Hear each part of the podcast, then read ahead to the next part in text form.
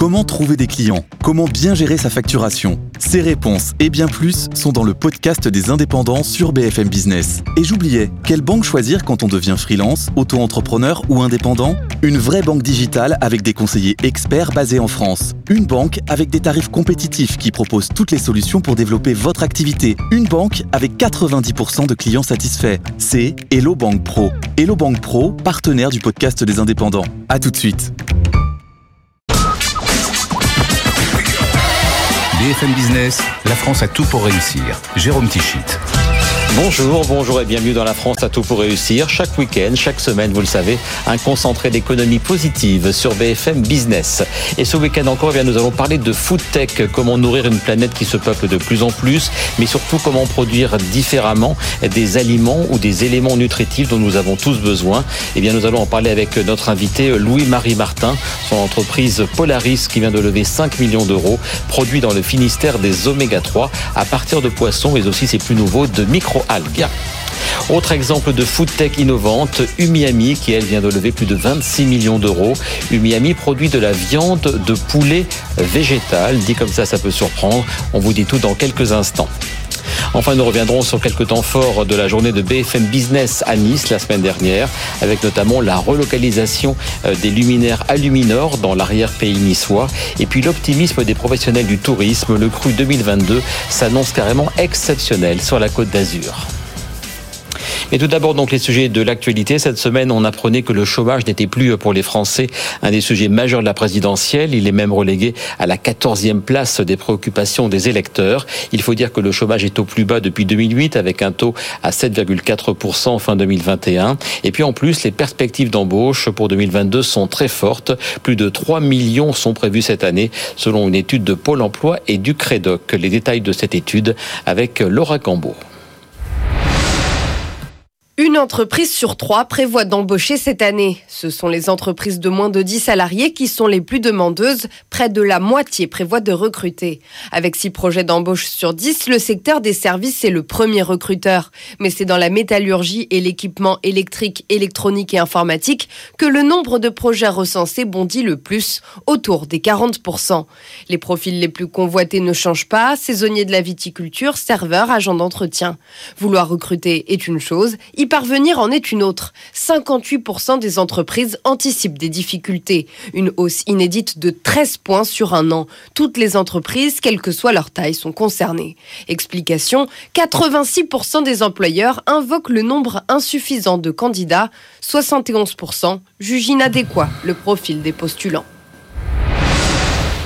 Et ce sera en effet un des enjeux des prochains mois et même au-delà, trouver des personnes à embaucher. J'ajoute qu'en 2021, eh bien, la part des nouveaux contrats en CDI ou en CDD de plus de 6 mois a fortement grimpé. Elle est passée de 64 à 71% Et on va rester dans les bilans, les bons bilans de l'économie française avec celui qui concerne Digital Venture. Il s'agit d'un fonds lancé par BPI France il y a tout juste 10 ans pour soutenir et pour accompagner la French Tech.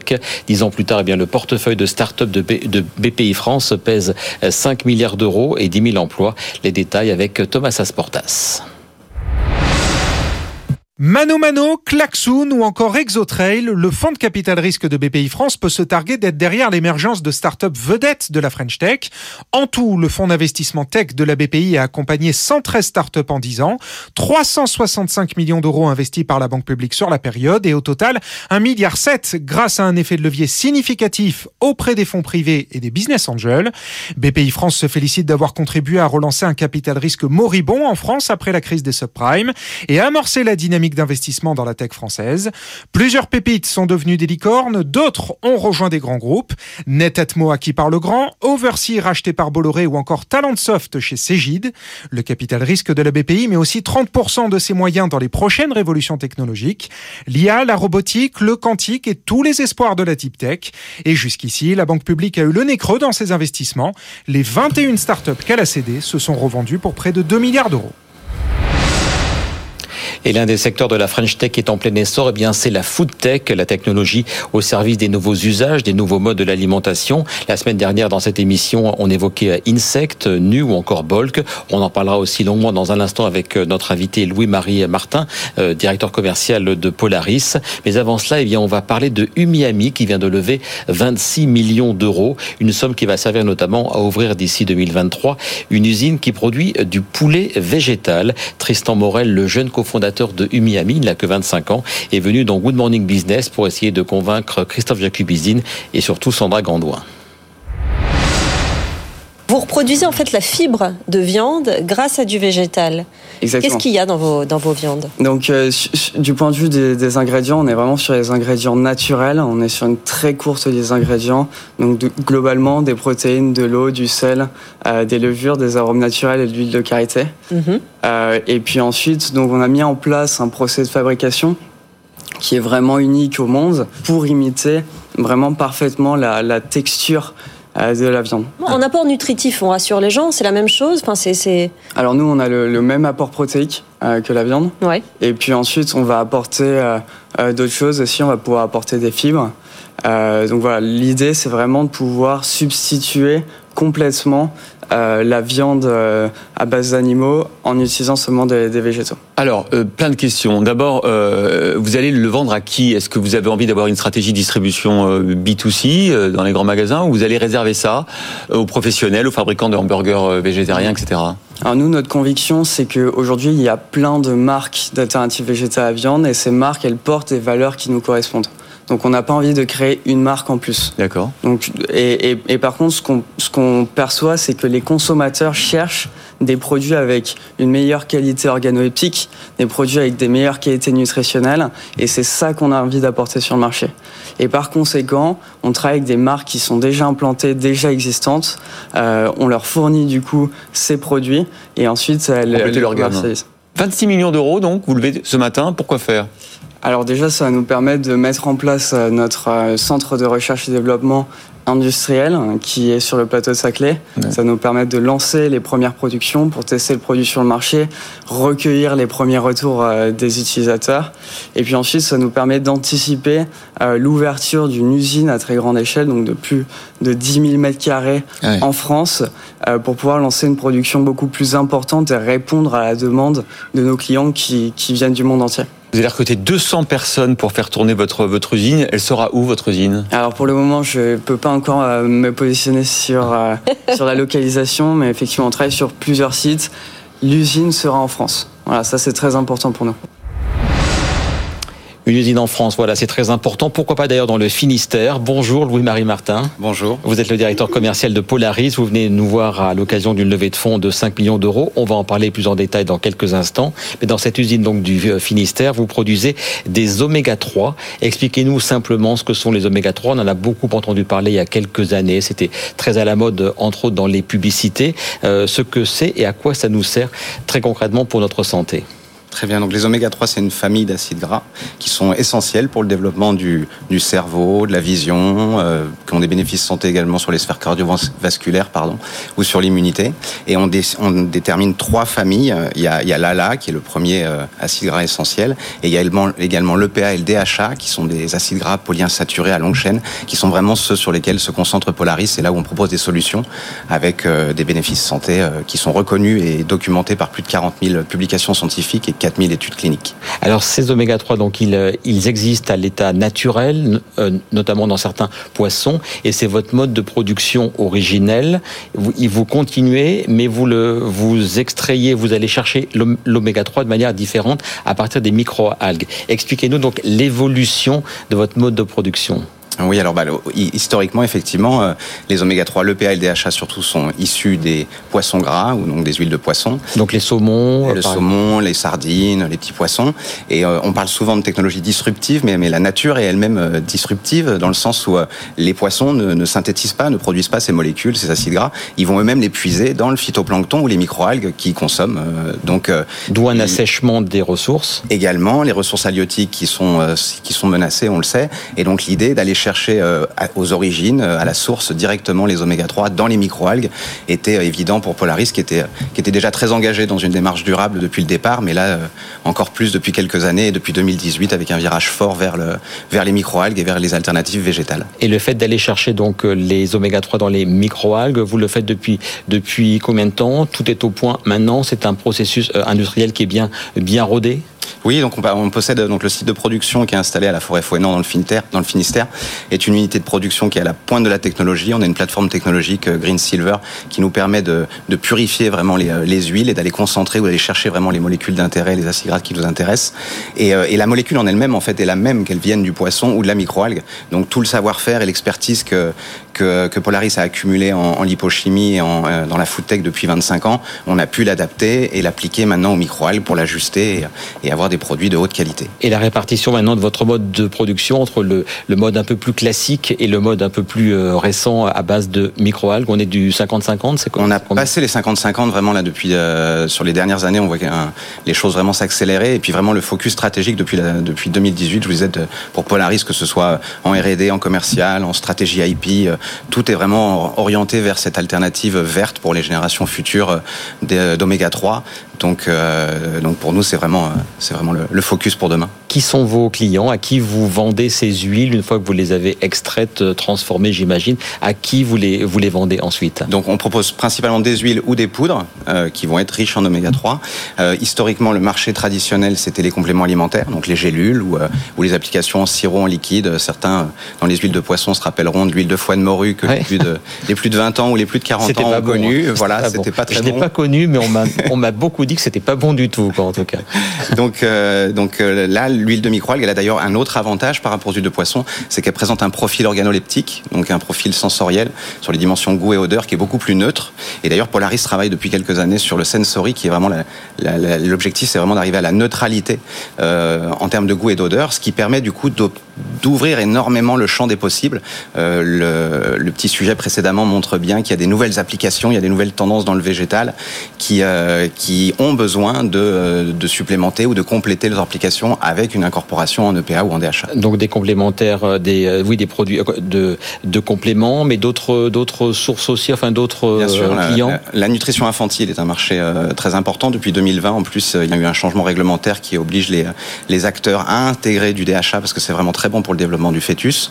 Et puis la nutrition sportive, la nutrition clinique, et puis les nouvelles applications là, donc ce que ce soit les, les fiches analogues ou les substituts végétaux à des plats, des barres de céréales. Les gummies sont beaucoup euh, dans l'air du temps en ce moment. Euh. Et, des barres de céréales et la nutrition sportive, je précise que nous, nous recevrons NutriPure la semaine prochaine sur ce même euh, plateau. Est-ce que le procédé qui est le, qui est le vôtre de l'extraction à partir des microalgues, est-ce qu'il est inédit en France? Est-ce que vous avez de la concurrence en France ou dans d'autres pays sur ce type de, de process alors vraiment, Polaris possède toute la chaîne de valeur. Donc euh, en amont, vraiment sur la, la, partie fermentation, on est moins impliqué. On a plutôt une politique et une stratégie de sourcing très bien développée. Et après, on développe par contre tout l'aval.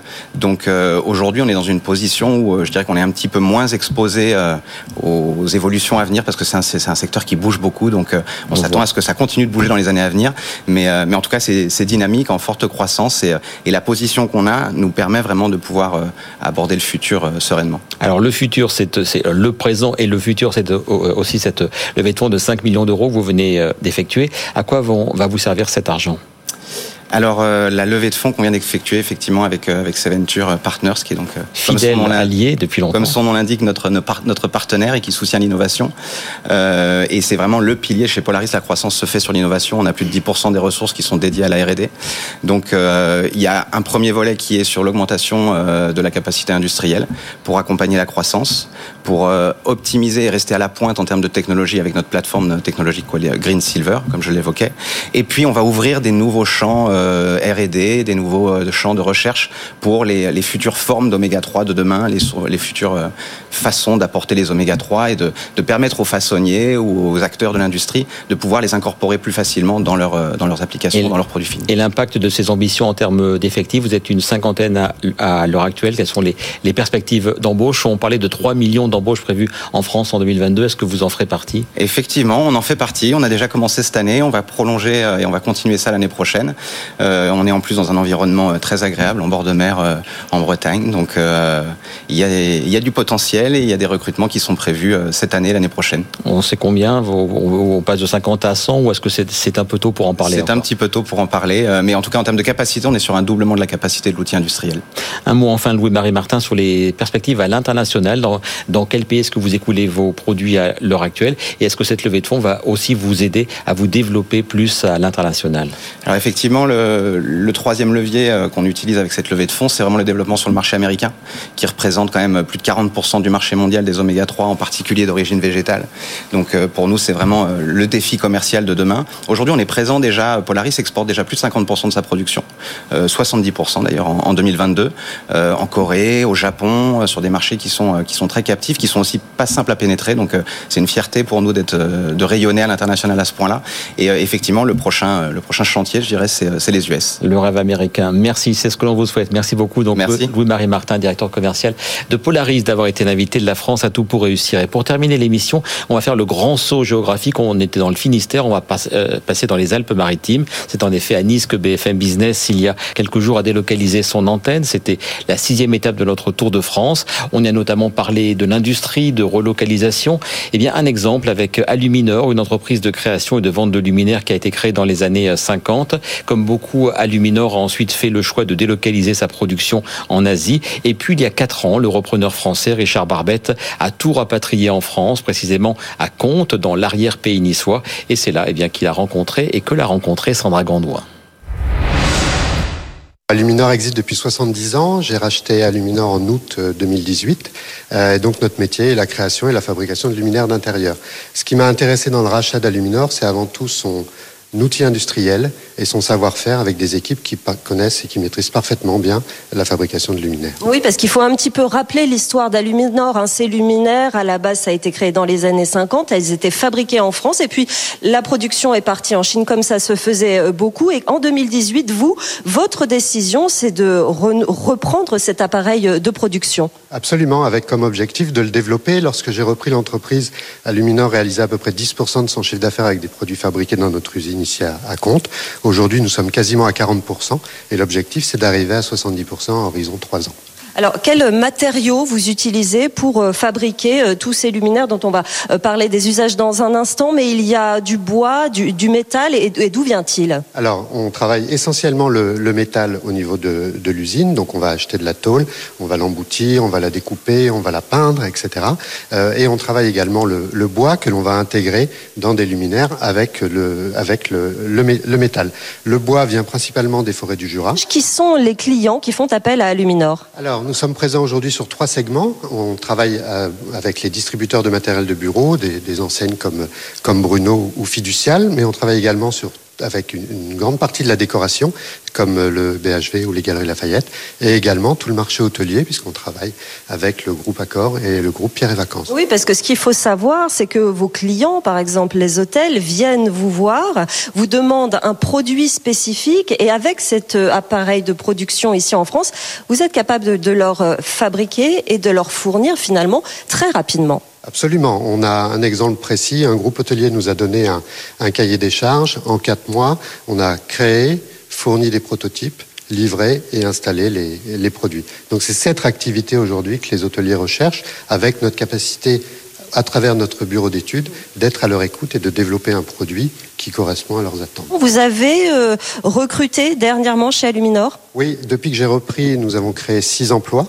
Euh, et nous avons quatre recrutements en cours qui sont, qui sont lancés, deux commerciaux compte clés pour s'occuper à la fois de la décoration et du marché de l'office, euh, un euh, poste d'acheteur ou d'acheteuse et un ingénieur pour renforcer notre bureau d'études. Et puis quand on pense à la Côte d'Azur, on pense tout naturellement à l'industrie du parfum. Le week-end dernier, euh, on évoquait la célèbre maison Fragonard à Grasse. Et eh bien cette semaine, on va s'intéresser à Givaudan.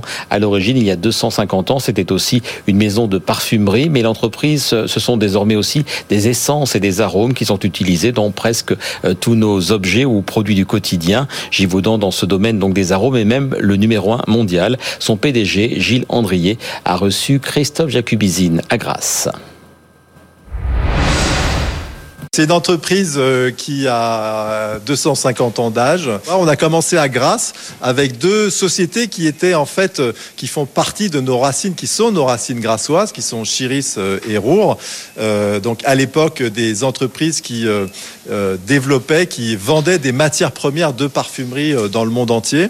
et progressivement, ces sociétés se sont tournées vers ce qu'on appelle la composition, c'est-à-dire assembler finalement des matières premières naturelles et puis bientôt de, de synthèse pour en faire des compositions de parfumerie qui sont faites par nos nez, nos aromaticiens pour euh, l'alimentation. Et vous êtes le numéro un mondial de ces essences, de ces parfums. Je rappelle quand même les chiffres 6 hein. milliards euh, d'euros ou de francs suisses, puisque vous êtes un groupe suisse euh, de chiffre d'affaires. une capitalisation boursière, écoutez bien, de 35 milliards d'euros.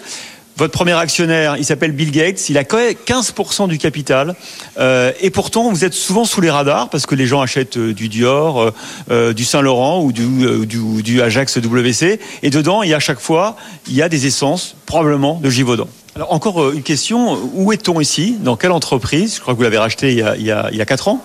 vous êtes revenu à Grasse. pourquoi est-ce que vous avez décidé de vous réimplanter dans cette belle région qui est le berceau en fait hein, du parfum? Voilà, alors dans les années 90, on était encore à Grasse, donc euh, le site de Roure qui était vraiment au centre de Grasse, mais qui nécessitait beaucoup d'investissement pour le rendre euh, effectivement aux normes, euh, aux normes en particulier environnementales. on a préféré effectivement investir sur le développement de Givaudan dans les pays émergents, en Asie, en Chine, en, Inde. C'est les années où, on a vraiment construit et développé des centres de création et de production dans ces pays-là.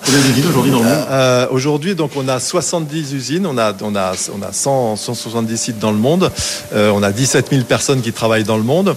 Euh, et euh, mon cœur, malgré tout, me disait toujours, bah, finalement, nos racines sont à, sont à Grasse et il y a des bonnes raisons d'y retourner. Et donc, on l'a fait via des acquisitions. Donc, on a racheté Expression Parfumée il y a 4 comme vous le disiez. On a aussi racheté Naturex. Naturex est une formidable société plutôt sur les arômes, l'exploitation du, naturel, basée à Avignon, qui fait aussi partie de la région PACA.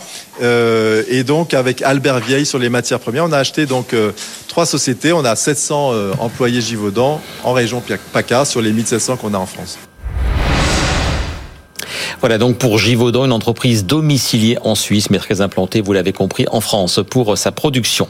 Enfin, la Côte d'Azur, c'est aussi et surtout peut-être le tourisme. La saison qui commence s'annonce exceptionnelle après deux années de pandémie. C'est en tout cas le sentiment de Yann Gillet, le directeur général du célèbre hôtel Martinez à Cannes. À Cannes, où l'on se prépare au retour au mois de mai du festival, l'hôtellerie représente 20 000 emplois directs et indirects. Écoutez l'optimisme du patron du Martinez. C'était dans 60 minutes business, donc à Nice avec Guillaume Paul. On a des perspectives qui sont plus très positives, avec un très beau début d'année et puis euh, une fin d'année, une saison qui s'annonce incroyable. Avec le Festival de Cannes notamment, qui sera un des temps forts. Là, comment se portent les, réservations chez vous au Martinez à l'heure actuelle? Alors le, Festival de Cannes qui se porte à merveille, avec euh, des annonces, des nouveaux partenaires et puis des têtes d'affiche euh, très très belles. Donc on retrouve, on retrouve un festival de Cannes plein feu, c'est au mois de mai à partir du 17 jusqu'au 28 mai. En configuration normale et pourvu que ça dure. Alors on le disait, l'hôtellerie, bah, premier employeur privé à Cannes aux alentours de, 20 000 emplois directs et indirects.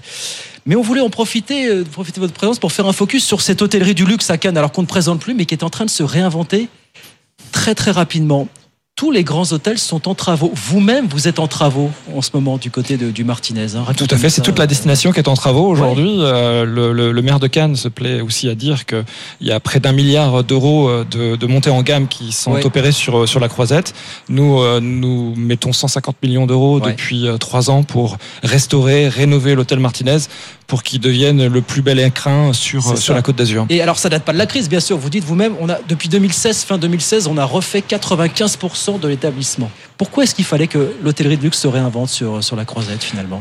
Je pense qu'il fallait vraiment se mettre à la hauteur de, des autres destinations mondiales, de, de monter en gamme, même euh, en France, euh, vis-à-vis d'hôtels comme Monaco ou, Saint-Tropez. Mais sur les destinations internationales, on parle desquelles Avec lesquelles vous vous considérez en concurrence, vous Alors, Barcelone, euh, Miami, en Italie également, Capri, pour les, Capri Portofino pour les, pour les destinations un peu plus loisirs, voire Mykonos. C'était vraiment l'idée de monter en gamme pour être au niveau. L'idée, c'est vraiment que la destination aujourd'hui devienne une destination qui soit synonyme de qualité, qui soit synonyme de bien-être pour que, que vous soyez français, que vous soyez européen, que vous veniez des États-Unis, du Moyen-Orient et plus tard, on l'espère, d'Asie et d'autres, que quand vous pensiez à une destination de bien-être et de luxe, vous pensiez Cannes. C'est ça vraiment notre volonté. Et que vous soyez famille euh, euh, ou, ou, voyageur d'affaires, parce que les congrès ont également énormément bien repris. Sûr, bien sûr, bien sûr. Cannes soit automatiquement la première chose qui vous vient à l'esprit euh, quand vous pensez quand vous pensez au tourisme. 60% de notre clientèle aujourd'hui est une clientèle de tourisme, le reste est une clientèle plutôt de congrès et de groupes. Et l'été s'annonce bien, vous le. Et l'été s'annonce absolument incroyable. Vous êtes à une heure des stations de ski, vous pouvez prendre l'apéritif le soir sur la plage. Il est où le bonheur? Visiblement, le bonheur, il est à Cannes et l'optimisme chaque week-end, eh bien, il est sur BFM Business dans la France. À tout pour réussir. Le week-end prochain, d'ailleurs, on parlera encore de food tech et d'alimentation avec Promus, un grossiste qui prône les circuits courts entre les producteurs et les restaurateurs. Je recevrai également le patron de NutriPure qui propose des pâtes à tartiner, mais sans huile. Rendez-vous donc dans une semaine pour votre nouvelle dose d'économie positive. Bon week-end, très belle semaine. À très vite sur BFM Business.